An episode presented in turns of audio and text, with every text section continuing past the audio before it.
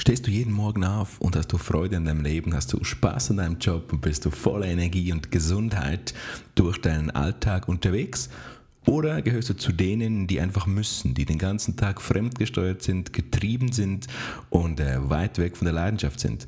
Ich begrüße dich herzlich zu meinem Podcast Nummer 20 und heute geht es um ein mega spannendes Thema. Wir sprechen heute mit Nadia Altmann. Sie ist eine Leidenschaftsexpertin, ausgebildete Diplompsychologin, Spezialistin auf diesem Gebiet und äh, auch selber durch eine, durch eine ähm, krasse Erfahrung geprägt auf dem Weg der Leidenschaft. Wir lernen sie heute kennen. Nadia wird uns erzählen, wie sie auf das Thema Leidenschaftscoaching gekommen ist, wird äh, spannende und äh, unzensierte Einblicke in ihren Berufsalltag gehen und am Schluss noch, weil es hier um eine Live-Veranstaltung geht, am Schluss noch Fragen beantworten, die aus dem Publikum kommen und die sich rund um das Thema Leidenschaft drehen. Viel Spaß, Nummer 20 schön bist du dabei hier bei meinem Podcast und ab geht's. Hello Guys, hier kommt der Podcast von Raphael Frangi. Unternehmer, Trainer, Coach und Marketing-Experte aus der Schweiz. Deine Extraportion Inspiration. Dein Content-Snack für den Mehrwert in deinem Leben. Du bekommst die besten Lifehacks, nützliche Buchtipps, persönliche Meinungen und Hintergründe und natürlich attraktive Talks mit Unternehmern, Investoren und spannenden Personen aus dem deutschsprachigen Europa. Abonniere jetzt diesen Podcast und du verpasst keine wertvollen Inhalte. Dieser Podcast erscheint unregelmäßig immer dann, wenn er dir einen echten Mehrwert bieten kann. Du entwickelst dich weiter in deinem Sinn. Dieser Podcast inspiriert und begleitet dich dabei 저희 bist du heute da. Passion Up Your Life. Sie haben es vielleicht gelesen, es geht um Leidenschaft. Und Leidenschaft und Coaching löst bei vielen Menschen so ein, ein gewisses komisches Gefühl aus. Es gibt viel über Coaching, man kann viel lesen über Coaching, man kann viel über Leidenschaft lesen. Ich möchte heute auch äh, das Gespräch mit dir mal anders beginnen. Ich habe mir vier Behauptungen, vier Thesen aufgeschrieben. Ich möchte dir diese mal einfach so an den Kopf schmeißen und dich bitten, kurz äh, Stellung zu nehmen, was du darüber denkst. Ja? Sehr gerne. Vielleicht zuerst einmal, Leidenschaft im Business ist weiblich und kann von Männern nur beschränkt gefühlt werden. Also ich als Frau werde diese Frage sehr wohl, sehr gut beantworten können. Ich bin aber sicher, dass du die noch besser beantworten wirst. Ähm, nur von Frauen gefühlt werden. Ich glaube nicht, dass Leidenschaft ein Thema des weiblichen ähm, Organismus ist. Es geht vielmehr darum, dass wir entweder in einer weiblichen oder in einer männlichen Energie sind. Das heißt, der Mann, der in seiner ursprünglichen, ursprünglichen Energie ist, ist in seiner männlichen Energie und also viel mehr und der, die Frau eher in der weiblichen Energie. Und dann kommt es darauf an, inwiefern wir diese Energie auch leben und vor allem im Business leben. Wir kennen heutzutage ähm, die Frauen, die oftmals auch karrieremäßig weiterkommen wollen und dann auch diese starke männliche Energie ähm, auf sich nimmt und El wir sagen im Schweizerdeutsch Ellenbögeln und diesen Konkurrenzkampf, der eigentlich den Männern gehört, ähm, an den Tag legt, was vielleicht ein Stück weit kurzfristig zum Erfolg führen kann, aber nicht auf lange Frist. Zumindest nicht für die Person, für die Frau per se, für die Frau an und für sich. Denn wenn eine Frau aus oder auch ein Mann aus der ursprünglichen Energie geht oder kommt oder getragen wird aus der Gesellschaft, dann verliert sie oder er dann die Leidenschaft. Leidenschaft kann nur gelebt werden, wenn wir in unserer ursprünglichen Energie sind. Und jetzt möchte ich die Frage gerade an dich weiterstellen. ähm, genau, also zuerst noch mal kurz, was du sagst, heißt also, wir Männer, ich komme gleich darauf zu sprechen. Das, wir Männer haben Leidenschaft verloren in der Vergangenheit? Nein, im Gegenteil, im Gegenteil. es geht darum, wir, wir drücken sie unterschiedlich aus. Die Frau drückt ihre Leidenschaft unterschiedlich aus wie der Mann und das hat evolutionären Charakter. Die Evolu also evolutionstechnisch haben, haben die Männer ein ganz anderes, eine ganz andere Ausdrucksform der Leidenschaft. Äh, die Gehirnforscher haben ja in den letzten fünf Jahren sehr stark in, der, äh, in den Gehirnarealen des Weiblichen weiblichen und des männlichen Organismus geforscht und auch herausgefunden, diese tatsächlichen Unterschiede. Das heißt, der Mann, und das wirst du mir nachher hoffentlich sehr gut beantworten, der lebt die Leidenschaft. Ich lasse jetzt diese Frage noch offen. Die Frau ist eher aus dem ähm, gesellschaftlichen Aspekt heraus. Die Frau muss reden, so wie ich jetzt auch. Die muss äh, das Netzwerken, sprich, sie, sie will die Familie in, in, unter einem Dach äh, finden. Hingegen der Mann, der ist eher der Ernährer, der Konkurrenzkämpfer. Und jetzt stelle ich halt doch noch wieder die Frage. Oder vielleicht mögt Ich komme nicht drum herum, ich werde es dir beantworten. Wie legst du deine Leidenschaft? Ich bin überzeugt, so, um, um da diese Ausführung von dir zu ergänzen, dass die Leidenschaft, die von Männern nicht gelebt wird, mit Sicherheit zu tun hat. Mit dem, was du sagst, da kann ich mich anschließen, mit dem ganzen Ernährungsgedanke. Wir wollen Sicherheit, Männer wollen mehr Sicherheit als Frauen. Frauen suchen sie vielleicht anders oder finden sie anders. Wir Männer wollen dieser äh, diese Held, der, der Ernährer sein. Das ist männlich und deshalb, glaube ich, ja, sind viele Männer gehemmt im Ausleben ihrer Leidenschaft. Speziell Männer, die, die vielleicht ähm, nicht, nur, also nicht so alt sind, nicht so reif sind, die sind gehemmt im Ausleben ihrer Leidenschaft, weil sie noch dieses, dieses Statussymbol denken, die, diese, die in diesen Mustern und Rastern denken. Das ist, äh, denke ich, ein Hemmschuh von vielen Männern. So erlebe ich das. Ja, ja. Genau. Also ganz kurz hier noch äh, dazu, wir haben ja diese Emanzipation, dieses große Wort, wo niemand mehr weiß, was zu tun ist oder was zu lassen ist, vor allem auch die Männer gegenüber den Frauen, weil sie sich ja emanzipiert nennen und die Frau will halt dann das Füferli und Zweckli, sagt man in Schweizerdeutsch und der Mann kommt oftmals nicht mehr draus, was er genau denn jetzt machen soll. Er die Tür aufhalten oder soll er sie wo rennen lassen? Stimmt's oder? Ja. Stimmt's. Also das hat sehr stark auch mit äh, der Gesellschaft, mit der Wertehaltung zu tun, die sich natürlich verändert. Genau. Ich möchte noch mal kurz zurückspulen und so dieses Thema Leidenschaft. Ich würde mal die Behauptung aufstellen, und ist nämlich deine Meinung, Wunder, die zweite These, 80% der Menschen leben schon in ihrer Leidenschaft. Mm. Es braucht gar keine Coaches wie dich. Hast du das? das ist eine Behauptung. Nie gesagt, dass es mich braucht. Klar. Diese Zahl 80%, woher hast du das? Eine Behauptung, ein Gefühl. Ah. Darf ich jetzt mal meine Behauptung Das würde mich freuen. Ich glaube genau das Gegenteil. Ich glaube, dass ungefähr 20% die Leidenschaft ausleben. Woher hast du die Zahl? Das ist meine Behauptung. Nur, ich denke aus der Erfahrung heraus, dass diese 20% kommen aus dem heraus, dass wir merken, dass wir immer mehr unglückliche Menschen und immer mehr kranke Menschen haben. Und ich behaupte und stelle die These auf, dass wenn wir in unserer Leidenschaft sind, diese entdeckt haben und diese leben, dass wir dann gesünder, glücklicher und nicht mehr so krank sind, respektive uns selber auch ähm, aus der Krankheit helfen können. Das heißt, diese 20 Prozent, die sind wirklich in ihrer Leidenschaft, die leben ihre Leidenschaft und deshalb diese 80 Prozent. Ich kann leider nicht mit dir angehen. Okay. Hast du das Gefühl, dass, dass äh, Leute aber da eine verkappte Selbstwahrnehmung haben? Also wenn du zehn Leute auf der Straße fragst, hey, bist du leidenschaftlich? Behaupte ich, würden viele sagen, ja, natürlich bin ich leidenschaftlich. Also scheint da was mit der Selbstwahrnehmung nicht zu funktionieren. Also es ist so, dass ich aus dem psychologischen Bereich komme und anschließend auch diesen, diese systemisches Coaching ähm, erlernt habe. Und im psychologischen Bereich wissen wir ja, dass wir sehr starke Gedankenmuster aus der Kindheit mitnehmen. Das heißt, die Person, die unsere ähm, Erziehung oder die Eltern und die Peers, die Peers sind die, das Umfeld, das ein Kind hat, die beeinflussen uns sehr, sehr stark in unserer Gedankenwelt. Gedanken sind wirkende Kräfte. Und das, was wir denken, das formt unsere Realität, das formt unsere Welt. Und aus dem heraus, ähm, und darf ich, ich weiß nicht, du musst ja, gerne. Wir sehen hier ein wunderschönes Bild.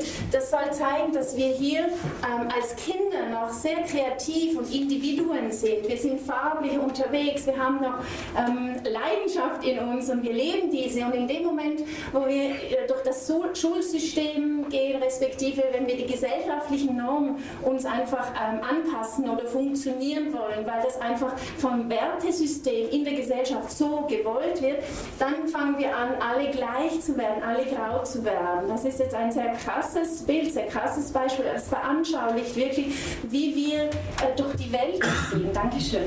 Und das würde jetzt auch deine Frage beantworten. Diese Gedankenmuster, die wir als Kinder mittragen, wenn wir nicht daran arbeiten, dann funktionieren wir einfach, dann passen wir uns an. Und warum? Weil wir Anerkennung, Anerkennung wollen, weil wir akzeptiert werden wollen. Und ich sage nicht, dass es schlecht ist. Ich sage nur, die Personen, die wirklich glücklich und leidenschaftlich leben wollen, die müssen einfach an sich selbst arbeiten. Da haben wir jetzt einen spannenden Painpoint. Da müssen wir nochmal genau da rein, weil ich meine, das kann man jetzt sagen, wenn man das volle Bankkonto, den dicken Oldtimer, ja, die vielen Beteiligungen hat, da kann man sagen, natürlich, die Leidenschaft ist da draußen auf der Yacht zu liegen. Ich meine, es gibt die Arbeiterklasse, es gibt Leute, die vielleicht noch nicht in diesem Status sind, es gibt vielleicht Startups, ja. Was machst du da mit diesem Thema Sicherheit? Da jetzt schon nochmal rein, weil diese Zeichnung ist toll und so, wir sind jetzt heute, äh, wir sind, wir sind erwachsen, ja, wir haben Angst. Ja, was macht Angst mit Leidenschaft? Was ist deine Erfahrung?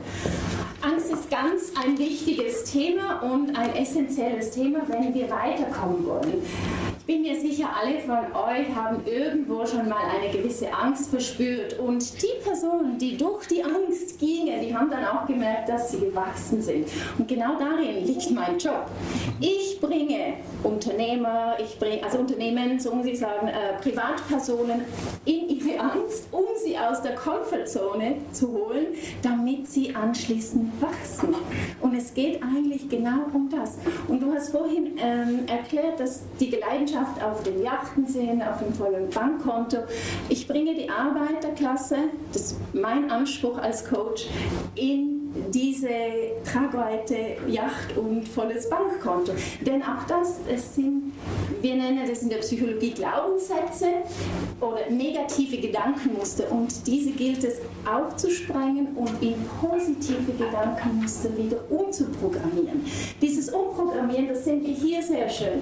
Wir haben hier Wege und hier Autobahnen, das soll das, äh, das Gehirn darstellen. Und was passiert, wenn wir einmal einen Gedanken hegen, dann haben wir einen Weg. Wenn wir diesen Gedanken mehrmals hegen, mehrmals pflegen, dann auf einmal vergrößert sich die Synapse im Gehirn, wird gefestigt und es entsteht eine Autobahn. Und je, feste, je fester eine Synapse miteinander, ähm, die Synapsen miteinander zusammen, ähm, wie sagt man, äh, ge ja, fest verbunden, verbunden sind, desto eher haben wir einen Automatismus in uns laufen. Das heißt, wir können jetzt negative Gedankenmuster als Automatismus abspulen oder positive. Und die Gehirnforscher, das ist ja das Spannende, haben auch Unterschiede in den Gehirnarealen von erfolgreichen und von weniger erfolgreichen Personen erkannt, von gesunden und eher kranken erkannt. Das erst in den letzten fünf Jahren. Es ist noch nicht so wahnsinnig neu. Deshalb wird es wahrscheinlich auch noch nicht so stark nach außen getragen. Meine Aufgabe ist es tatsächlich, negative Gedankenmuster in positive umzuprogrammieren. Kommen wir gleich noch zu deiner Vorgehensweise, deinem System. Ich möchte noch zu meiner letzten Behauptung kommen. Und zwar, es gibt Branchen und Berufsbilder, da passt Leidenschaft nicht hin. Stimmt das oder nicht? Branchen oder Berufe, wo es nicht hinpasst? Jetzt machst du die Branche von der Leidenschaft abhängig. Yeah. Ich mache die Leidenschaft von der Branche abhängig. Also das heißt, wer bringt denn die Leidenschaft in die ganzen Branchen hinein, in die Berufe hinein? Das sind Menschen, das ist die Gesellschaft. Das heißt, Mitarbeiter und Menschen sind unser, unser größtes Gut eigentlich. Denn wenn diese Leidenschaft haben und wenn diese leidenschaftlich arbeiten können, Sprich, wenn wir die Stärken eher ähm, an die Stärken fokussieren anstatt die Schwächen, dann werden auch gewisse Branchen, von denen wir zwar meinen, dass sie nicht leidenschaftlich sind, auch leidenschaftlich. Es hängt von den Menschen ab, die da arbeiten. Wir gehen noch ein bisschen konkret jetzt auf deine Vorgehensweise ein. Nun, du coachst ja Privatpersonen und Unternehmen auf dem Weg zu ihrer Leidenschaft. Ich sage dir mal so, wie gehst du vor? Uns alle nimmt Wunder, wie machen wir das? Ich rufe dich an, wir gehen Kaffee trinken und dann sagst du, wow, jetzt drücke ich die drei Knöpfe oder bin ich leidenschaftlich? Oder hast du Systeme, hast du Konzepte? Also es kann schon sein, dass wir drei Knöpfe drücken oder wie Kaffee trinken gehen und deine Leidenschaft entfacht. Kann ich ja nichts dafür. ja, doch schon, aber, aber das wäre eine andere Leidenschaft. Oder? Schon. also äh, du hast so spezielle Systeme oder Vorgehensweisen? Oh, das meint natürlich. Ja, natürlich. Ähm, also im Prinzip gibt es nicht die eine Methode. Das gibt es nicht. Es gibt so viele Methoden, wie es Menschen gibt. Jedes Individuum benötigt eine individuelle Methode oder eine individuelle Vorgehensweise. Das Einzige, was genau gleich ist bei jeder, jeder Session, ist der Output. Das heißt, ich definiere ein Ziel mit meinem Coachee. Coachee ist der Klient oder der Mandant. Und mein Ziel oder mein Anspruch als Coach ist es, den Klienten ans Ziel zu führen. Weil er kommt ja zu mir, um ein Ziel zu erreichen. Und ich bin nur ein Zielbeschleuniger oder ein, ein Zielerreicher, der, ein, ein Beschleuniger, der das Ziel einfach ähm, für den Klienten, äh, für ihn schneller erreichen lässt. Und dann gibt es Personen, die da eher ähm, ja, einen Coach nicht in Anspruch nehmen, die werden auch zu ihrem Ziel kommen. Ich sage nicht, dass man dann nicht zum Ziel, aber nicht so schnell. Lass uns doch konkreter werden. Also gibt es da, ich meine, malst du, zeichnest du, sprichst du? Sowohl als Tools, auch. Tools, für Tools. Genau, ihr seht jetzt hier auch so Flipcharts, sie sind auch voller Leidenschaft gemalt. Ähm, man kann mit Flipcharts arbeiten, man kann mit äh, Stellen arbeiten. Ich, ähm, die, die, das Wichtige bei mir ist dadurch, dass ich aus beiden Richtungen komme, ich arbeite sowohl mental, also kognitiv, mit dem rationalen äh, Verstand, wie auch mit dem Unterbewusstsein den Emotionen. Ich verknüpfe diese zwei Aspekte, sodass wir nicht nur kurzfristig etwas erreichen, sondern auf lange Frist auch wirklich das behalten, was wir erreicht haben. Ich verknüpfe das bei jeder Session. Das ist der, wahrscheinlich der große Unterschied, den, den ich von anderen, bezüglich anderen Coaches habe. Und natürlich die Leidenschaft. Das Erste, was ich mache, ist, bevor ich anfange zu arbeiten, ich schaue, was ist oder worin liegt die Leidenschaft meines Coaches. Denn nur so kommt er wirklich zu dem Ziel, den er den er will. Und, und, und, die Tools konkret sind dann systemische Tools, psychologische Tools aus deinem Studium der Psychologie, kann man das so sagen? Äh, nicht nur. Okay. Aber auch. Aber auch. Ich, ich durfte ja zwei Jahre lang ähm, krank sein. Heute bin ich sehr, sehr dankbar dafür. In diesen zwei Jahren habe ich natürlich mir selbst diese Methoden eingegangen. Ich habe sehr viel ausprobiert, sehr viel hat nicht funktioniert und die Dinge, die funktioniert haben bei mir, ähm, die mich wieder gesunden lassen haben, die habe ich ähm, ja, zusammen in einem Booklet auch zusammengeschrieben und die verwende ich natürlich hauptsächlich. Nichtsdestotrotz äh, bilde ich mich stetig weiter, da gibt es immer wieder neue Methoden und wichtig für mich ist der Anspruch, den habe ich, dass wir ähm, Kurzzeit-Coaching mit Langzeitwirkung. Das heißt, ich möchte in kurzer Zeit eine große Wirkung ähm, verleben. Und es, das ist der, der, der Unterschied zwischen mir und vielleicht den herkömmlichen Psychologen. Ich denke immer, dass irgendwie die Psychologen, die nichts gegen Psychologen, aber so dieses Gesundheitssystem macht den Menschen eher krank als gesund. Und mein Anspruch ist genau das Gegenteil. Ich mache ähm, nicht abhängig und ich mache einen Menschen wieder gesund, natürlich in Zusammenarbeit mit den Menschen. Da wollen wir jetzt noch ein bisschen mehr über dich erfahren. Mhm. Und zwar, wie bist denn du persönlich zum Coaching gekommen? Du hast studiert, du hast ja auch in der Ökonomie gearbeitet, du hast auch Abteilungen geführt, du warst sogar selbstständig, wenn ich mich recht erinnere.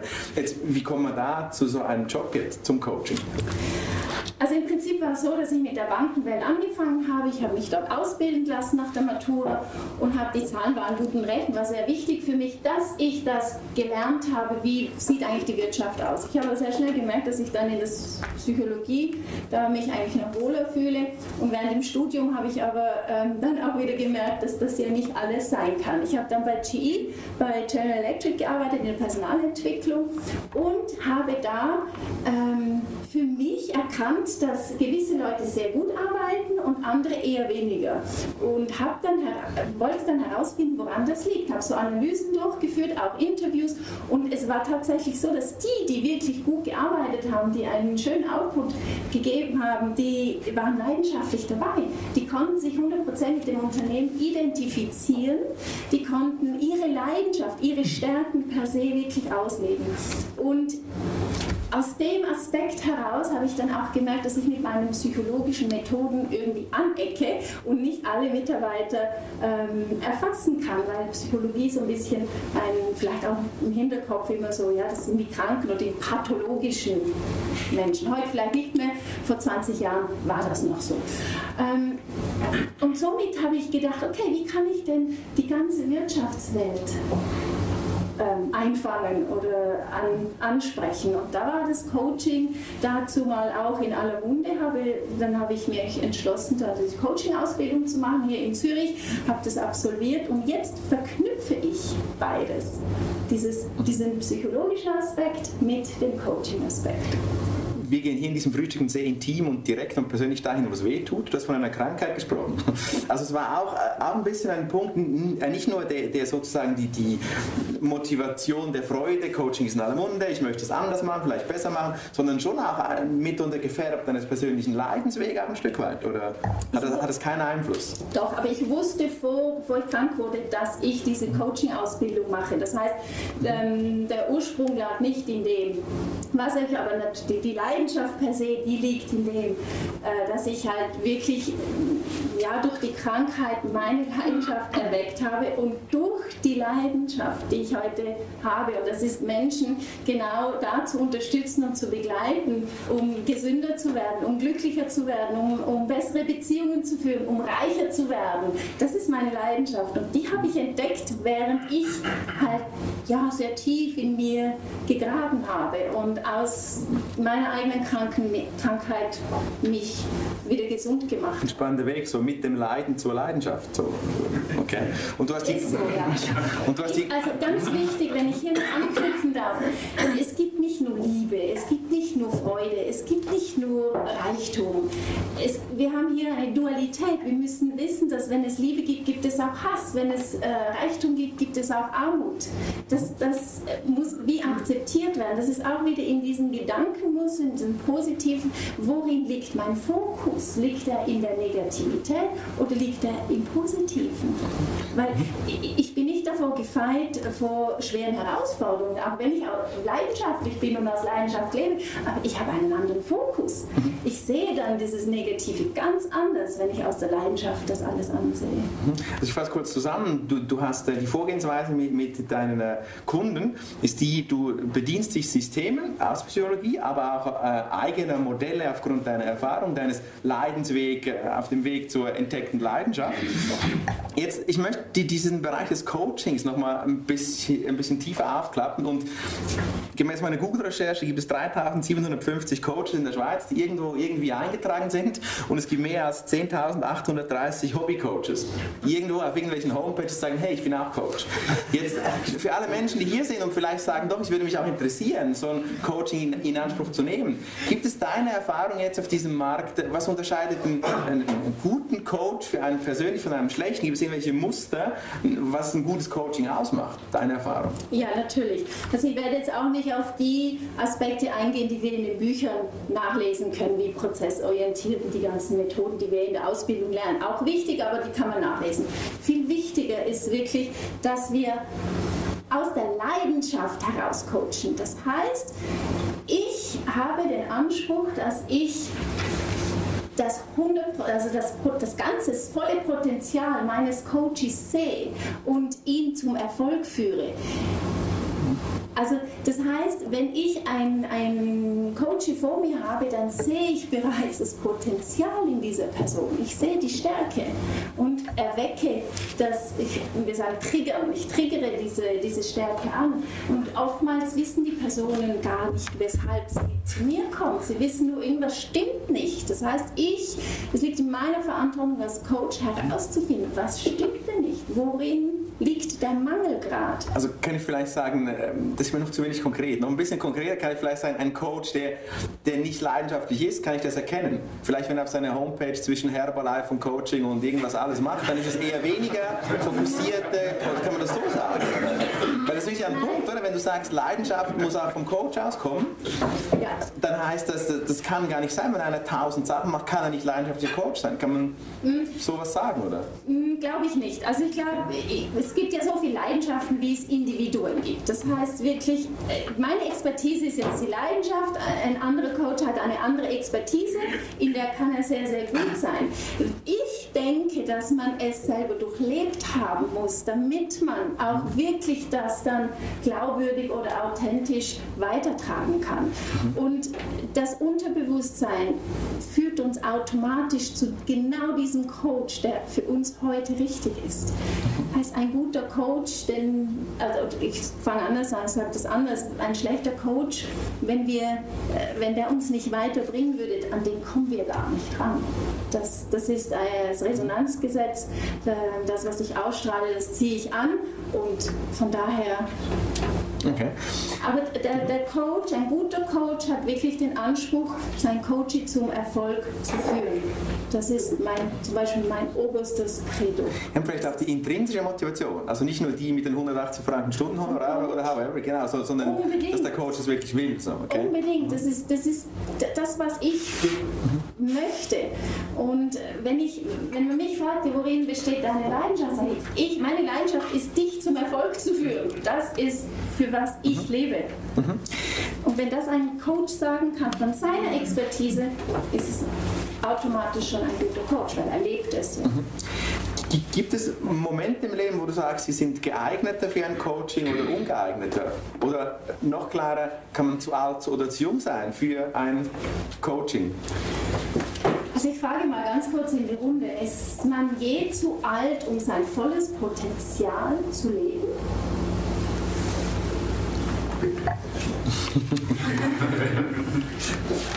Nein, es ist nie zu spät, bevor man stirbt, oder? Muss man probieren, immer wieder. Genau. Ist es je zu spät, um glücklicher zu sein?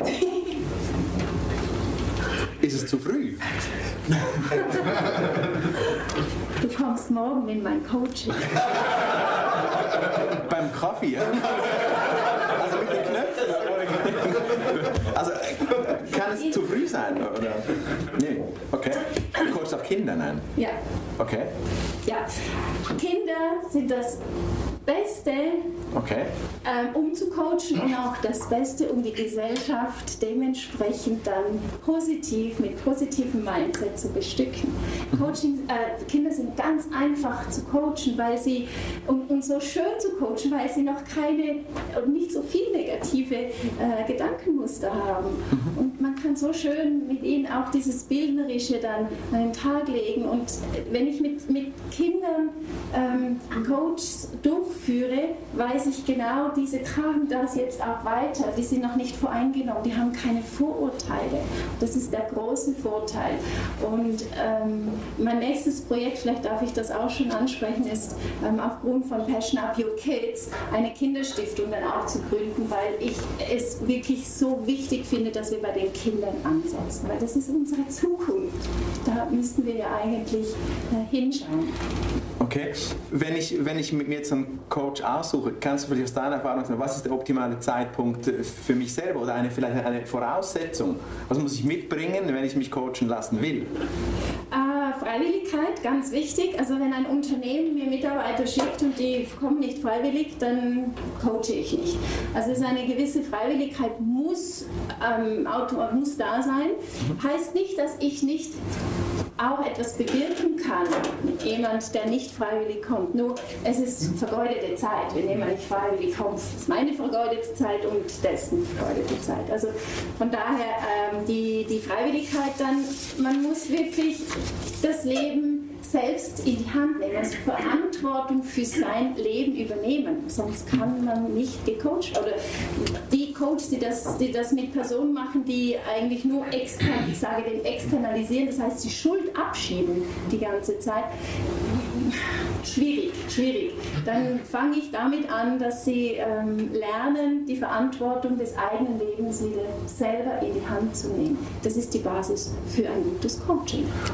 Und für wen eignet sich ein Coaching nicht? Kannst, gibt es Personen, Gruppen oder, oder, oder Lebensmomente, was ein Coaching nicht eignet? Außer das, was du jetzt gesagt hast, die Unfreiwilligkeit in dem Sinne. Ja. Ja, also nicht eigen nicht, aber ich sage auch nicht, dass jeder ein Coaching braucht. Die Frage ist nur, wie viel bist du es dir wert, dich coachen zu lassen? Denn ein Coach ist nichts anderes als ein Prozessbeschleuniger. Das heißt, möchtest du auf lange, also möchtest du lange brauchen, um ein Ziel zu erreichen oder es in diesem Leben allenfalls gar nicht erreichen, dieses Ziel, oder möchtest du sehr schnell und effizient ein Ziel erreichen? Dann wirst du einen Coach in Anspruch nehmen. Jeder Spitzensportler hat einen Coach. Jeder Unternehmer, der wirklich auch vorwärts kommen möchte, hat ein Stück weit einen Coach. Jeder Coach selber hat einen Coach, weil wir dann viel, viel schneller an unser Ziel kommen. Es ist nur ein Prozessbeschleuniger. Jetzt äh, würde ich mir wünschen, dass du uns auf, so, auf, auf, eine kleine Reise mitnimmst und zwar an, an, einen Punkt, wo du ein besonderes Erfolgserlebnis hattest im Coaching mit einem Kunden, mit einem Kunden, wo du sagst, da hat wirklich das Coaching extrem funktioniert. Da habe ich gespürt, da habe ich was mega verändern können oder der Kunde selber hat was verändert. Gibt es also einen Magic Moment, den du mit uns teilen kannst? Also es ist lustig, aber ich habe ja in jeglicher Session habe ich so Magic Moments. Denn äh, wenn ich sehe, dass jemand wächst und automatisch in jeder Coaching-Session ist ja Wachstum das, das, äh, das, der Output, der da, dabei rauskommt. Wenn ich merke, dass jemand wirklich ja, wächst und wieder in, in seinem Element ist, in seiner Leidenschaft ist, dann geht bei mir das Herz auf, dann bin ich glücklich, dann äh, ist wirklich diese Leidenschaft da und das sind diese Magic Moments. Mhm. Ähm, vielleicht aus... The biggest magic moment. The biggest magic moment, ja. Ähm, war wahrscheinlich, ähm, als ich mich selber... also, selber coaches? Ja, nicht selber gecoacht, ist ganz schwierig. Also man sollte sich selber nicht nicht unbedingt coachen. Ähm, nein, aber als ich ähm, gemerkt habe, dass ich mit dem, was ich nach außen trage, auch äh, die Leute erreiche und die Leute dann wirklich auch wieder in ihrer Mitte äh, sind. Jetzt aber konkret zwei, drei Wochen zurückliegen, kommt ein Unternehmer zu mir ähm, im Architekturbereich und möchte die, also er wusste sogar schon, warum er zu mir kam. Das heißt, das ist nicht selbstverständlich. Meistens muss ich zuerst herausfinden, worum geht es eigentlich. Ähm, da waren wirklich diese, er wusste, er war blockiert durch gewisse negative Gedankenmuster, die er halt in sich trug. Und ich konnte ihn in quasi eine Zeit versetzen durch eine Methodik, in der er sich so glücklich wie noch nie fühlte. Denn diese hatte er in sich. Wir waren alle schon mal sehr, sehr, sehr glücklich und sehr, sehr, sehr leidenschaftlich. Und wenn ich jetzt vermag, jemanden in diese Zeit zurückzuversetzen und dann einen Anker setzen kann, dass diese, dass diese Augenblicke des Glücklichseins jederzeit wieder abrufbar sind und ich merke, wie die Augen leuchten, das ist so, das sind diese Magic Moments. Und das war jetzt letzthin äh, vor zwei, drei Wochen so ein Magic Moment, so ein Wow, es hat Klick gemacht und er hat einen Durchbruch. Dann Danke, sehr schön konkret jetzt, das mag ich. Du hast diesen, du hast diesen Anker gesetzt. Du musst nur konkret fragen, dann kommt auch konkret. Du hast diesen Anker gesetzt und offensichtlich der Mensch kann jetzt diesen Anker abrufen. Ja? Genau. Jetzt machen wir nochmal die Hand aufs Herz ja? und, und, und gehen noch ein, noch, noch ein kleines Schritt tiefer und sagen so, was war dann das Gegenteil? Der Moment, wo du gesagt hast, scheiße, da bin ich gescheitert. Das hat nicht funktioniert. Ich war so begeistert, du sprudelst vor Leidenschaft. Du hast auch Dark Moments. Gibt es so einen Dark Moment, wo du erlebt hast mit einem Klienten, wo es nicht funktioniert hat. Nimm uns dahin mal noch kurz mit, bitte. Ja. Also Dark Moments äh, sind, gehören dazu, weil aus, aufgrund von diesen Momenten wachsen wir. War eine Klientin, die kam auf, aufgrund von körperlichen äh, Gebrechen, kam die zu mir, hatte seit Jahren, ich sage jetzt nicht, was genau es ist, wäre allenfalls persönlich, und kommt und war zwei, dreimal bei mir. Nach, nach einem halben Jahr, also dann nicht mehr weitergemacht, nach einem halben Jahr sehe ich sie wieder, frage sie, alles gut. Und dann sagt sie, ja, also nein, das hat überhaupt nichts genutzt bei mir. Ich habe aber na, also direkt nach diesen Coachings, weil ich sie ja auch zwei, dreimal gesehen habe, immer wieder nachgefragt und die Feedbacks waren sehr gut. Also sie hatte keine Schmerzen mehr da, wo wir sie behandelt haben. Nach einem halben Jahr aber anscheinend nicht mehr gut. Und das sind schon Dark Moments, wo ich sage, okay, mh, hm, eventuell hättest du da etwas anderes machen können. Nur ich brauche ja die Bereitschaft des Coaches. Und das Einzige, was ich dann oder was ich hier auch gemacht habe, ist, ähm, schau, ich überweise dir das Geld zurück, denn mein Anspruch ist wirklich, dass wir zum Erfolg kommen. Und wenn wir nicht zum Erfolg kommen, darfst du das, was du investiert hast, selbstverständlich zurückkriegen. Sie hat dann verneint. Also irgendwo denke ich, vielleicht hat sie sich auch ein Stück weit selber angelogen oder sie war einfach nicht bereit oder wie auch immer. Das kann man jetzt mutmaßen, das will ich auch gar nicht werten. Ähm, es gibt diese Dark Moments, nur ähm, mit denen müssen wir lernen umzugehen. Und äh, klar kann ich nicht die Welt retten, obwohl ich es gerne tun würde. Und solange ja die Ankermomente, die positiv überwiegen, geht es für dich ja auch auf emotional. Auf jeden Fall. Und für mich ist halt schon jede Coaching-Session per se ein Wachstum und schon ein Mehrwert. Mhm. Nicht nur für den Klienten, sondern auch für mich als Coach. Ich lerne jedes Mal dazu. Mhm. Noch eine ganz, ganz wichtige Frage. Ich schaue hier ein paar Gesichter und sehe auch da so ein bisschen die, die, die Haltung oder spüre die Haltung, ja, das ist alles schön und gut, aber komm, ich brauche es nicht. So. Jetzt, ein deutscher Tagesschausprecher hat mal gesagt, die unbequemste Art der Fortbewegung ist das In sich gehen. Und kannst du dir erklären, warum vielleicht viele Menschen Hemmungen haben vor einem Coaching? Du sagst, viele haben einen Coach. Jetzt, ich, ich, ich erlebe es in meinem Umfeld, in einem großen Schweizer Corporate-Unternehmen immer wieder so sagen, nee, das brauche ich nicht, das habe ich nicht. Ist es wirklich so, dass die unbequemste Art des, der Vorbewegung ist, das in sich selber gehen? Was ist deine Erfahrung damit? Ja, ist es okay. definitiv. Ähm, es ist so, dass oftmals ja die Schuld abgeht, also von sich gewiesen wird. Also das heißt, ähm, wenn wir krank sind, sagen wir, lieber Arzt, mach uns bitte wieder gesund. Wir ähm, ja, übergeben unser Leben, übergeben unser Gesundsein oder unser Kranksein äh, jemand anderem und wenn dieser Arzt nicht erfolgreich ist, suchen wir uns einen nächsten Arzt, richtig? Wir würden aber nie auf die Idee kommen oder seltenst oder erst am Ende auf die Idee kommen, mal zu schauen, ja, vielleicht sollte ich mal mein Leben selber in die Hand nehmen, aus dieser Opferrolle rauskommen und nicht immer nur sagen, ja, du bist schuld, deshalb funktioniert es nicht. Und in dem Moment, wo wir natürlich die Verantwortung für unser Leben selber übernehmen, heißt das auch sehr tief in sich hineinzuschauen. Ich durfte diesen Weg machen, zwei Jahre lang, und es war absolut überhaupt nicht cool. Aber was ist passiert? Ich bin gewachsen und ich bin heute da, wo ich bin. Das heißt, ich, äh, in dem Moment, wo wir in uns gehen, kommt eine riesige Angst hoch, weil wir ja uns, uns nicht gewohnt sind, uns mit uns selber zu beschäftigen. Wenn wir uns überlegen, mit, wem, mit was und wem beschäftigen wir uns den ganzen Tag? Nicht mit uns selbst. Die wenigsten Minuten gehören uns selbst. Und es ist sehr, sehr unbequem, aber es bringt am meisten. Denn vielleicht kennt jemand die Definition von Wahnsinn. Es ist immer das Gleiche zu tun, in der Hoffnung, dass sich etwas verändert.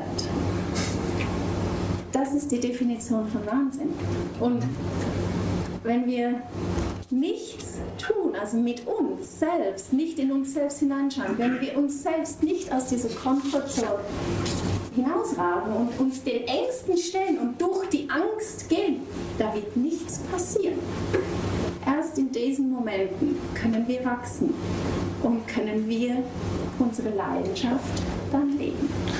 Solche Momente hattest du, die hat vielleicht jeder, vielleicht wenn jeder in sich selber mal ganz ehrlich in sich selber reinschaut, dann kennt er solche Momente auch. Ich kenne es von mir selber auch. Ich kann mich erinnern, als ich in, in meiner Schulausbildung war, kleiner, dicker Junge, ich habe gestottert, ich konnte keine geraden Vorträge sagen, hatte Mühe vor Leute zu sprechen, hat sich heute ein bisschen geändert.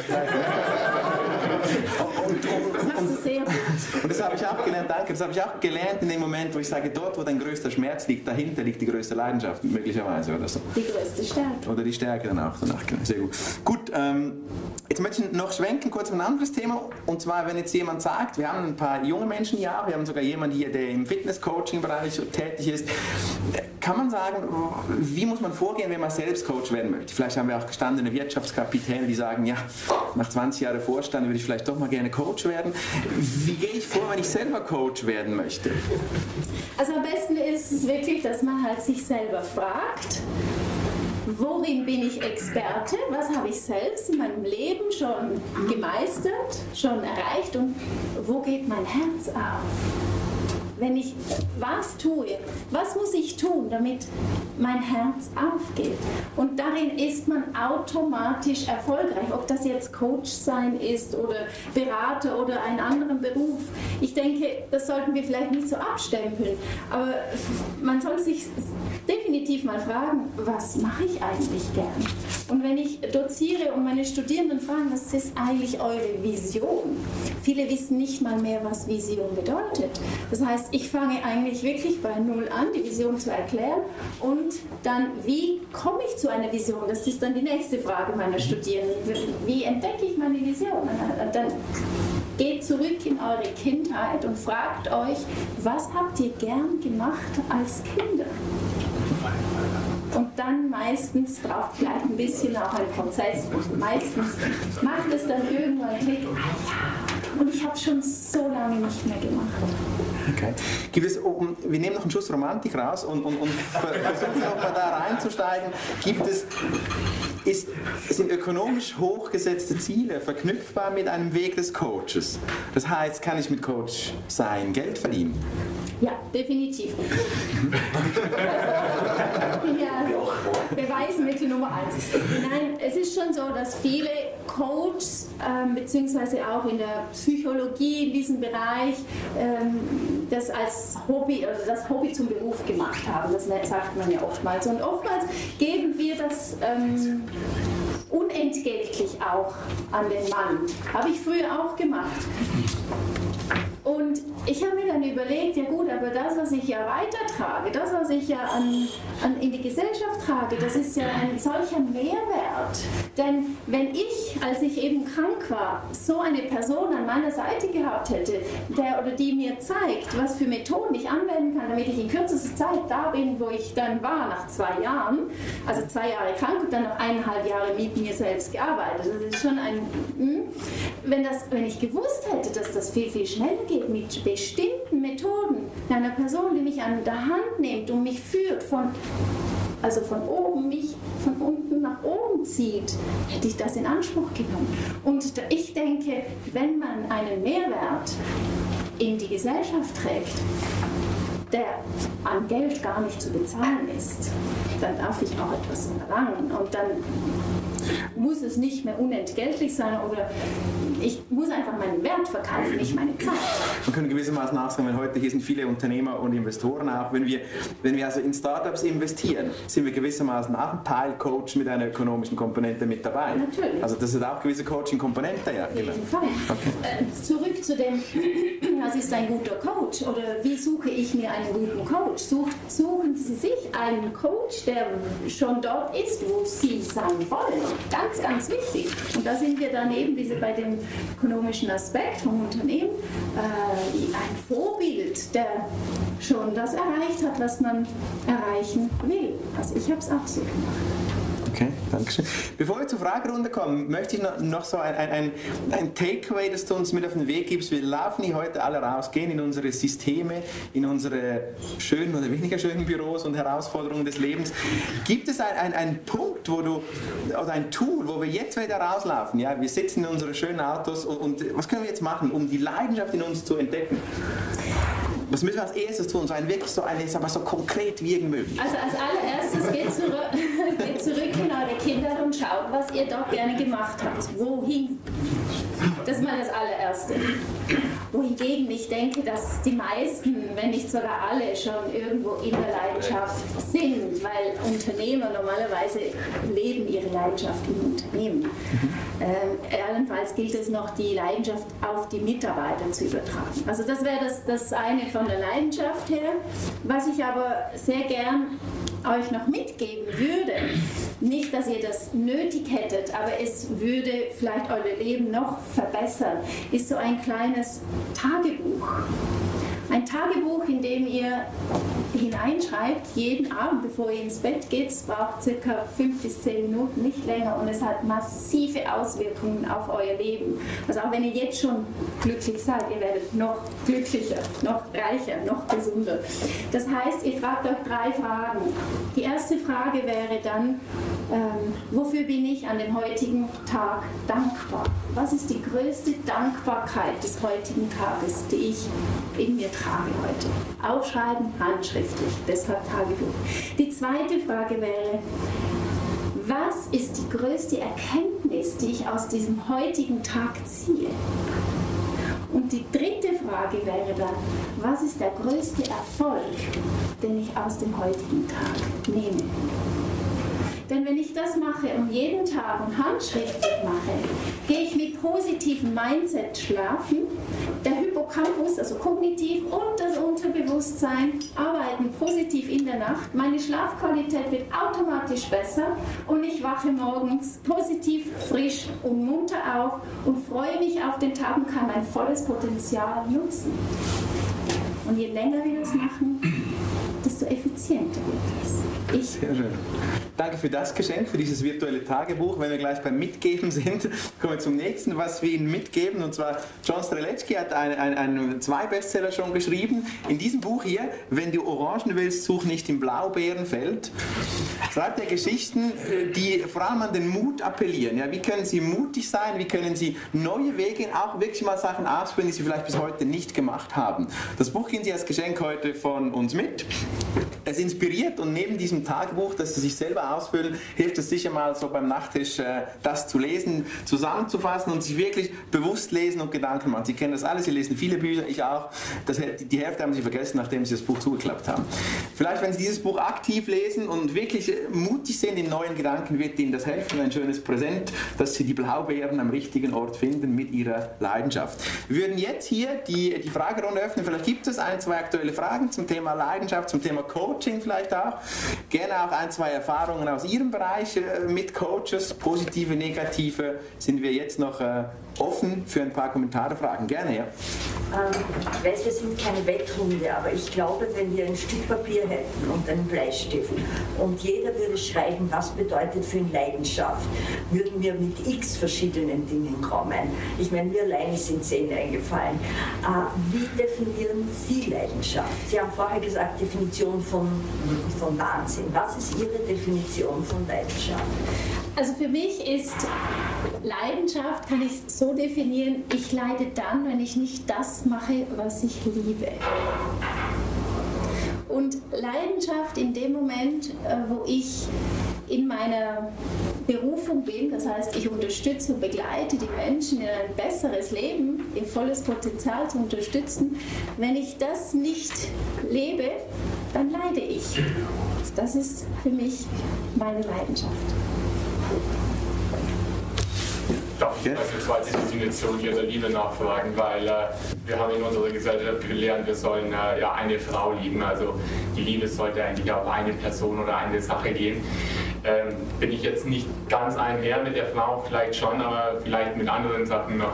Somit die Definition ihrer Liebe wäre vielleicht auch noch spannend in diesem Zusammenhang. Ja, also wir kennen ja aus der Quantenphysik auch, dass wir ja, äh, ja das, was wir ausstrahlen, quasi auch zurückkommt, beziehungsweise dass wir alle miteinander verbunden sind. Das ist die Forschung aus der Quantenphysik. Und das heißt, wenn ich Liebe ausstrahle und nicht nur versus nur einer Person, sondern versus dem ganzen Universum, dass dann auch um ein Vielfaches diese Liebe zu mir zurückkommt. Das tönt jetzt so ein bisschen, hm. aber die Quantenphysik hat das erforscht mit Einstein und so weiter. Dem hat es angefangen. Von daher, ich glaube nicht, dass wir ähm, eine Liebe nur in uns tragen. Ich glaube, dass wir mehrere Lieben in uns tragen. Die Liebe zu unseren Eltern, die Liebe zu unseren Kindern, die Liebe zu unseren Partnern, die Liebe zu unserem Umfeld. Das sind für mich unterschiedliche Lieben. Aber dennoch bezeichnen wir das halt als Liebe. Aber ich denke, wir können da sehr gut auch differenzieren, wenn wir verliebt sind und dann die Liebe äh, zu unserem Partner, das ist eine unterschiedliche Liebe als wie äh, die Liebe zu unseren Kindern. Der Buddhismus sagt da auch, hat da auch eine schön, ähm, schöne Definition, dass die wirklich unterschiedlich aussehen. Und dennoch, es ist alles Liebe. Die Frage beantwortet? Ja, Ihre Definition, natürlich. Ja, es gibt mehr, mehrere. Das ist, glaube ich, also, das ist halt sehr philosophisch angehaucht, weil klar, der Umkehrschluss ist natürlich, es gibt viele Ängste. Und äh, wir bezeichnen halt alles als Angst. Das bedeutet ja nur, dass unsere Sprache, wie wir sie verwenden, einfach zu stark limitiert ist, um Gefühle auszudrücken. Aber das ist ein anderer Aspekt von dem Ganzen. Es ist ein, ja, ein anderer Aspekt. Ich denke, das geht wirklich in, in, in das hinein, dass Gedanken wirkende Kräfte sind. Das wurde ja auch, das ist erwiesen mittlerweile, dass wir mit unseren eigenen Gedanken unsere Realität kreieren können.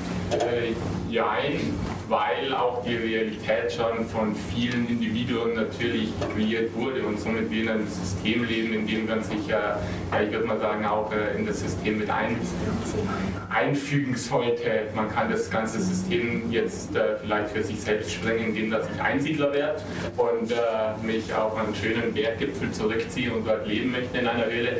Also dann lebe ich halt nicht in diesem System der Gesellschaft. Also das ist halt mit äh, natürlich Wegen und Normen schon verbunden. Das sind eben genau diese Wegen und Normen, die wir hier ja ähm, erlernen. Das, was ich ähm, zu Beginn auch gesagt habe. Wer sagt aber denn, dass wir in diesem System leben müssen? Wer sagt denn, dass wir Einsiedler werden müssen? Wer sagt denn, dass wir irgendwie auf den Himalaya klettern müssen, um glücklich zu sein? Wieso entscheiden wir uns nicht einfach, um also einfach glücklich zu sein und einfach unser Leben zu leben? Denn wir haben nur ein Leben. Wieso soll ich mich ein bisschen übertrieben gesagt anpassen für andere Leben, damit ich akzeptiert werde? Vielleicht ein bisschen rechtliche Normen, oder? Das, wenn Systeme sagen, wenn ich jetzt hier nackt äh, durch die Bahnhofstraße laufen will, weil ich das meine Leidenschaft ist, dann wäre das schwierig. dann würde ich danach im Polizeiposten sitzen. Also ich, ich habe systemische Limiten von Gesetzes wegen, oder? Kommt drauf an, also vielleicht Wälzermann Leute. Danke. nee, aber es gibt systemische, gesetzliche Limiten schon, oder? Also klar, klar. Wir, haben, wir sind irgendwo schon, haben Leitplanken und sind eingeschränkt automatisch. Heißt aber nicht, dass wir auch in diesen Systemen unsere Leidenschaft ausleben können. Wenn wir zum Beispiel, wenn ich ähm, Führungskräfte, so Workshops mache mit Führungskräften, wie sie ihre Mitarbeiter führen sollen, da das Erste, was ich sage, schaut auf die Stärken der Mitarbeiter, weil so erkennt ihr auch die Leidenschaft. Und jeder Mitarbeiter, auch wenn er nicht in seinem Traumberuf lebt, kann seine Leidenschaft in diesem Beruf ausleben. Es ist eine Sache des Fokus. Also will ich glücklich sein oder will ich, äh, also will ich den Tag gut gestalten, glücklich, mit positivem Mindset oder bin ich eher der Nörgler und sage, oh, alles ist schlecht und das ist reines Mindsetting. Ah, für mich ist Leidenschaft hat sehr viel zu tun mit äh, authentisch zu sein. Jetzt verstehe ich, Leidenschaft führt zu Erfolg, aber warum führt Leidenschaft immer auch zu Reichtum? Das habe ich nicht verstanden, weil authentisch zu sein ja in den allermeisten Fällen nicht zu Reichtum führt. Gut. Ähm, Authentizität hat ja immer mit, und das, die Leidenschaft hat immer mit einem, einem Herzen, einer Herzensangelegenheit zu tun. Und die Herzensangelegenheiten, die, die führen automatisch und notgedrungen zu Erfolg. Ob jetzt da noch Geld, also Reichtum, Reichtum mit Geld definiert oder Reichtum. So hätte ich es verstanden. Also, nee, nee, also man kann es auch natürlich mit Geld ähm, definieren. Da liegt es natürlich, genau, da liegt es wiederum in diesen, in diesen negativen Gedankenmuster, die wir mitkriegen als Kind, dann überlegen wir uns, okay, wie sind wir aufgewachsen? Wie gehen wir mit Geld um? Schmeißen wir das Geld aus dem Fenster oder sparen wir oder sind wir geizig oder geben wir es aus und dann kommt es auch zurück? Also da gilt es wieder, diese negativen Gedankenmuster bezüglich Reichtum, bezüglich Geld aufzu- oder umzuprogrammieren. Aber die Authentizität oder die Leidenschaft zu leben, das ist immer eine Herzensangelegenheit. Deshalb sieht man ja auch, die, die, dass es glaubwürdig ist und dass es authentisch ist. Und dann, das kann dann schon durchaus auch zu, zu, zu Reichtum führen, dann, oder wie du sagst, zum Schluss. Also, auch zu finanziellem, also.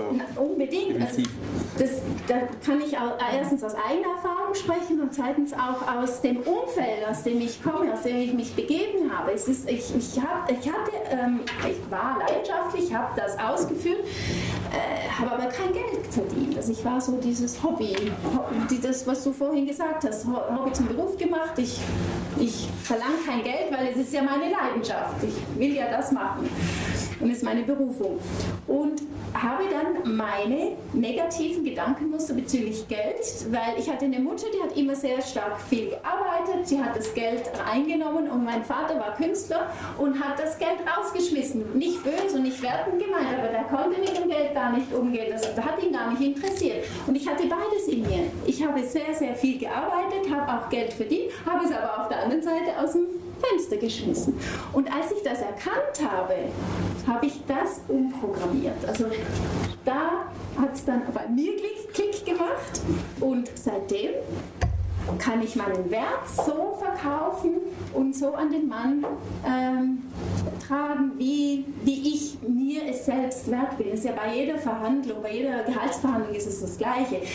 Der Mensch, der mehr Energie hat, Energie hat auch mit Leidenschaft zu tun, der wird die Verhandlung ähm, gewinnen. Respektive bei Gehaltsverhandlungen wird es so sein, dass die Person, je nachdem, was für einen Wert ich mir selber gebe, je nachdem werde ich auch den Lohn erhalten. Genau.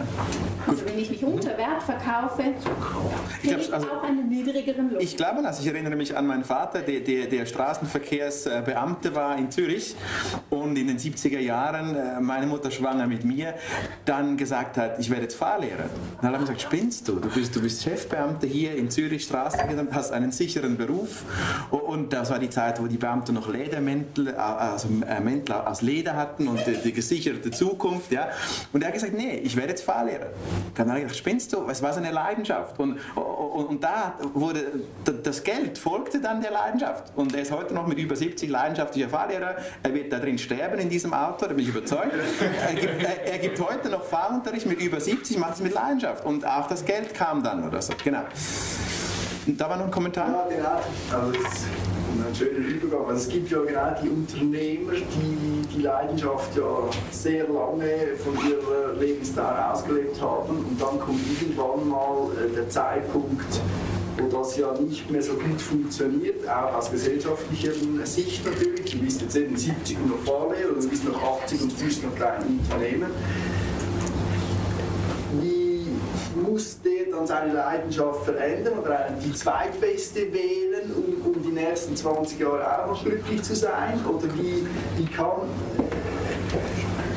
was, was muss passieren im eben einem 80-jährigen Unternehmer, sage ich jetzt mal? Er muss ja irgendwann mal einsehen, bin nicht mehr so schnell, ich bin nicht mehr so aktiv, wieso will ich jetzt das Vehikel noch steuern? Ich gehe jetzt segeln, oder? Ist ja die, die, die, geh doch jetzt mal segeln, oder? ja. Spannende, spannende Frage. Ich glaube, in den jüngeren Jahren ähm, glauben wir eine Leidenschaft zu haben. Und gerade wenn wir uns mittels, Entschuldigung, ja, gerade wenn wir uns mittels äh, Beruf definieren, ist, liegt zwangsläufig die Leidenschaft ein Stück weit dann in diesem Beruf. Ich glaube aber nicht, dass wir nur eine Leidenschaft in uns tragen. Sie haben das so schön gesagt. Sie haben zehn Leidenschaften gefunden, richtig? Ich glaube, wenn man wirklich in sich geht und gerade auch wenn man aus dem Berufsleben dann kommt, dann entdeckt man auf einmal andere Leidenschaften, die, die passen allenfalls auch zu der ursprünglichen, die man halt lange, lange gelebt hat, aber es ist sicher nicht die einzige. Wenn wir sterbende Personen fragen am Sterbebett, was ihre Leidenschaft ist oder war oder was sie vielleicht zu wenig getan haben, was sie mehr hätten tun sollen, da kommen nicht nur eine Leidenschaft dabei, also als Antwort dabei raus, da kommen ganz, ganz viele Dinge, die vergessen gegangen sind. Und eigentlich geht es genau um das, dass wir halt oftmals diese vielen Leidenschaften in uns, und wir tragen sie alle in uns, die gehen vergessen durch diese Muster, durch diese gesellschaftlichen Normen, durch dieses System, leider Gottes. Aber doch auch durch die Leidenschaft selbst. Also ich kenne das von mir. Wenn eine Sache so cool ist, dass man die unbedingt machen will, dann macht man die. Ja. Und dann macht man die nicht nur ein bisschen 90 Prozent oder 100, sondern 120, 150, weil es einfach zu viel Energie dann natürlich drin hat. Und dann macht man das. Ja. Dann macht man das mit ganzem Herzen, dann ist man ja. da dahinter und dann gibt man einfach mal Vollgas, wann man es kann. Genau. Aber natürlich bleibt da irgendwas auf der Strecke, das ist ja ganz logisch. Ja. Aber who cares? Ist so. Also, Die Frage war. denke ich mir auch bei dem Herrn, der soll so lange arbeiten, wie er Spaß dran hat. Und wenn er 100 ist und sein Unternehmen weiterführen will, Man soll das machen. Auf jeden Fall. Wenn es nicht mehr geht, dann. Die nächste, die, die nächste Generation wartet. Also ich würde, ich würde dann hier Unternehmer, der vielleicht jetzt 80 ist und dieses Unternehmen nicht mehr führen kann, dem würde ich dann allenfalls empfehlen, die, die, die Nachfol der Nachfolger oder die Mitarbeiter in seinem Unternehmen zu inspirieren, diese Leidenschaft weiterzutragen in seinem Unternehmen, das er gegründet hat. Weil wenn darin wirklich die Leidenschaft liegt, dann kann er das auch weitertragen. Vielleicht ein Beispiel aus der Praxis meines Vaters, ja, der wie gesagt mit über 70 Fahrern ist. Ich meine, da gibt es irgendwann auch medizinische Limiten, weil einfach den Fuß nicht mehr so schnell bewegst und die Augen werden schwächer. Also das ist einfach normal. Ja. Und da bin ich jetzt dran, meinen Vater ohne Coaching-Ausbildung versuchen zu begleiten, dass er, also zum einen hat er jetzt die Leidenschaft für Modellautos entdeckt. Auto ist nahe. Jetzt, habe ich ihn versucht so zu entwickeln, dass er jetzt tatsächlich sagt, Papa, komm, mach doch am Montag keine Fahrschule, bastel ein bisschen im Keller an, den, an diesem Auto rum. Das finde ich total geil, tut das, ja. Und äh, nächstes Jahr sage ich, mach doch Dienstag auch noch im Keller. Und, und irgendwann finde ich vielleicht so dieser Switch da. Und, und, dann hast du einen Switch der Leidenschaft, ohne dass der Mensch an Leidenschaft verliert. Ja. Wir haben hier noch eine Frage. Ja, du hast jetzt mehrfach alles sehr maskulin äh, vor, da gesagt. Also du trägst immer an den Mann, trägst du auch an die Frau. Natürlich, Äh, so, sowohl ist als das als auch. Frau eher ein Konflikt gegenüber der Frau oder ist das einfacher gegenüber dem Mann? Nein, ich sage das nur. Also ich bin, äh, das, ich bin nicht emanzipiert oder nicht so sehr emanzipiert, sodass ich auch einfach mich traue zu sagen an den Mann. Ähm, aber ich meine natürlich selbstverständlich auch an die Frau. Sowohl als auch. Also, ich glaube nicht, dass man da große Unterschiede machen kann. Es wird nur anders ausgedrückt und die Wahrnehmung ist selbstverständlich anders. Ob das jetzt ein Mann, äh, ob ein Mann leidenschaftlich ist oder eine Frau, aber im Prinzip gibt es keine Unterschiede in meiner Welt. Danke. Letzte Frage, letzter Kommentar noch? Ja, gerne. Äh, erstmal vielen Dank für eure leidenschaftliche Diskussion. Äh, Leidenschaft ist ja, hast du so formuliert, ist ja der Schlüssel. Ja. Und jetzt, ähm, das kann man ja auch ungemein negativ leben, Leidenschaft. Es gibt Menschen, kennen wir alle, welche, die leidenschaftlich negativ sind. Äh, jetzt meine Frage. Ich habe. Ja. Was ist für dich jetzt einfacher, einen leidenschaftlich negativen Menschen umzupolen oder einen leidenschaftslosen Menschen leidenschaftlich positiv zu machen? In dem Moment, wo die Person freiwillig zu mir kommt und das möchte, ist beides gleich einfach oder schwierig. Es liegt in der Person. Es liegt nicht an mir oder den Methoden, sondern an der Person. Wie bereit ist jemand? Wenn ich sehe, dass jemand zwar will, aber die Bereitschaft innerlich nicht trägt, liegt es an mir als Coach, ihn zu öffnen, ihn bereit zu machen. Also Unterschied ist ja nicht vorhandene Leidenschaft oder vorhandene Leidenschaft. Das Also die nicht das Gleiche. Von der Art her, wie ich das öffne, ja. Der Unterschied nicht vorhandene Leidenschaft heißt nicht, dass wir keine Leidenschaft in uns tragen, sondern sie wurde begraben oder vergessen gegangen. Wir haben sie mit anderen Dingen ähm, zugedeckt, genau. Das heißt, da, da muss ich es wie ausgraben und das ist manchmal einfach, manchmal schwierig, manchmal braucht es eine Stunde, manchmal braucht es zehn Stunden, ist sehr unterschiedlich. Ähm, äh, insofern der Mensch aber bereit ist, geht es ruckzuck. Und das andere war negative Leidenschaft. Negative, Leidenschaft, äh, für mich gibt es das per se nicht, aber ich sehe ein, wenn ein Klient zu mir kommt und das negativ auslebt, dann muss ich die Gehirnsynapsen umpolen und da sind wir aber genau gleich weit. Ist der Mensch bereit oder muss ich ihn erst bereit machen? Ich gehe aber immer davon aus, dass die Person das will, wenn er zu mir kommt oder sie zu mir kommt. Dankeschön. Danke für die vielen Fragen. An dieser Stelle äh, www.passionupyourlife.com, richtig, kann man dich äh, kontaktieren. Auch über Social Media, wenn man das möchte. Und äh, mehr auch über das Angebot erfahren, was du machst. Und auch, du hast einen Blog habe ich gesehen. Also du schreibst dort auch über Themen aus diesem Bereich, wo man sich einfach auch mal einlesen kann. Auf jeden Fall, diese Blogs sind sehr wissenschaftlich. Ähm, unterlegt. Also es ist mir auch sehr wichtig, dass die, ganzen, die ganze Angelegenheit, diese Leidenschaft und, und dass das auch wirklich ähm, nachvollziehbar ist, kognitiv, also nicht nur Hokuspokus oder Unterbewusstsein, das sehr, sehr schwer greifbar ist, sondern dass es wirklich auch kognitiv nachweisbar ist. Und da blogge ich wissenschaftliche ähm, Untersuchungen, wissenschaftliche Artikel und kombiniere diese dann natürlich mit meiner äh, Angehensweise der Leidenschaft oder Leidenschaft erwecken. Sag ich danke, Nadia, sag ich danke Ihnen auch, dass Sie wieder so aktiv mitgemacht haben, auch für, für so ein spezielles Thema heute. Ich bin unfassbar dankbar, dass es jedes Mal funktioniert, irgendwie, dass die, die, der Dialog entsteht, egal ob wir über äh, Milieuanwälte sprechen oder über Leidenschaft. Es entsteht immer ein Dialog. Herzlichen Dank dafür. Äh, ja. Ich habe noch etwas Kleines, ein kleines Mitbringsel für Sie. Ich habe hier meine 13 Passion Points kreiert und die sollen euch helfen, in eurem Alltag eure Leidenschaft wieder zu leben, äh, zu erwecken. Ich würde vorschlagen, die legen wir gleich zum Buch. Ja, gerne. Wenn die Leute dann rausgehen, können sie das auch gleich mitnehmen. Genau, sehr gern. Ähm, ihr seht hier 13 Punkte. Ich sage nicht, man muss alle oder man soll alle 13 Punkte ähm, leben, aber vielleicht zieht man sich ein, zwei, drei Punkte heraus und so kann man wirklich im Alltag die Leidenschaft auch wieder entfachen. Ein vollbepackter Tag. Dankeschön.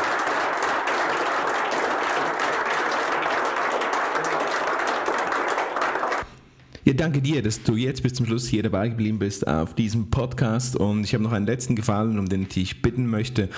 Ich brauche Bewertungen und ich brauche auch positive Rankings. So wäre ich dir sehr, sehr dankbar, damit diese, Kost, diese Show auch weiterhin kostenlos mit hochwertigem Content produziert werden kann. Bitte bewerte diesen Podcast, gib ihm ein Sterne-Rating bei iTunes und am äh, liebsten share ihn mit deinen Freunden, mit deinem Netzwerk. Da wäre der Show sehr, sehr geholfen. Wenn du eine kleine Rezess Rezession noch schreibst, ebenfalls über iTunes, da wäre ich dir mega dankbar. Eine Rezession kannst du schreiben, indem du auf den Podcast klickst und dort direkt unter Rezension hinklickst und mir eine, eine kleine Bewertung da lässt. Wäre mega, mega toll und ich danke dir schon jetzt im Voraus dafür. Bis zur nächsten Show 21. Es bleibt spannend, wird spannend. Auch 2017 ein tolles Jahr mit vielem hochwertigen Content für dich. Bis dann. Ciao, ciao. Bye, bye. Danke, dass du ein Teil von Raphael Frangis Podcast warst. Es wäre cool, wenn du beim nächsten Mal wieder einschalten würdest, wenn Raphael dich inspiriert und dir den interessanten Content direkt zu dir nach Hause liefert. Vergiss nicht, Raphaels YouTube-Channel zu abonnieren und ihn bei Twitter und Instagram zu followen. Die Übersicht findest du auf www.raphaelfrangi.ch. See you soon!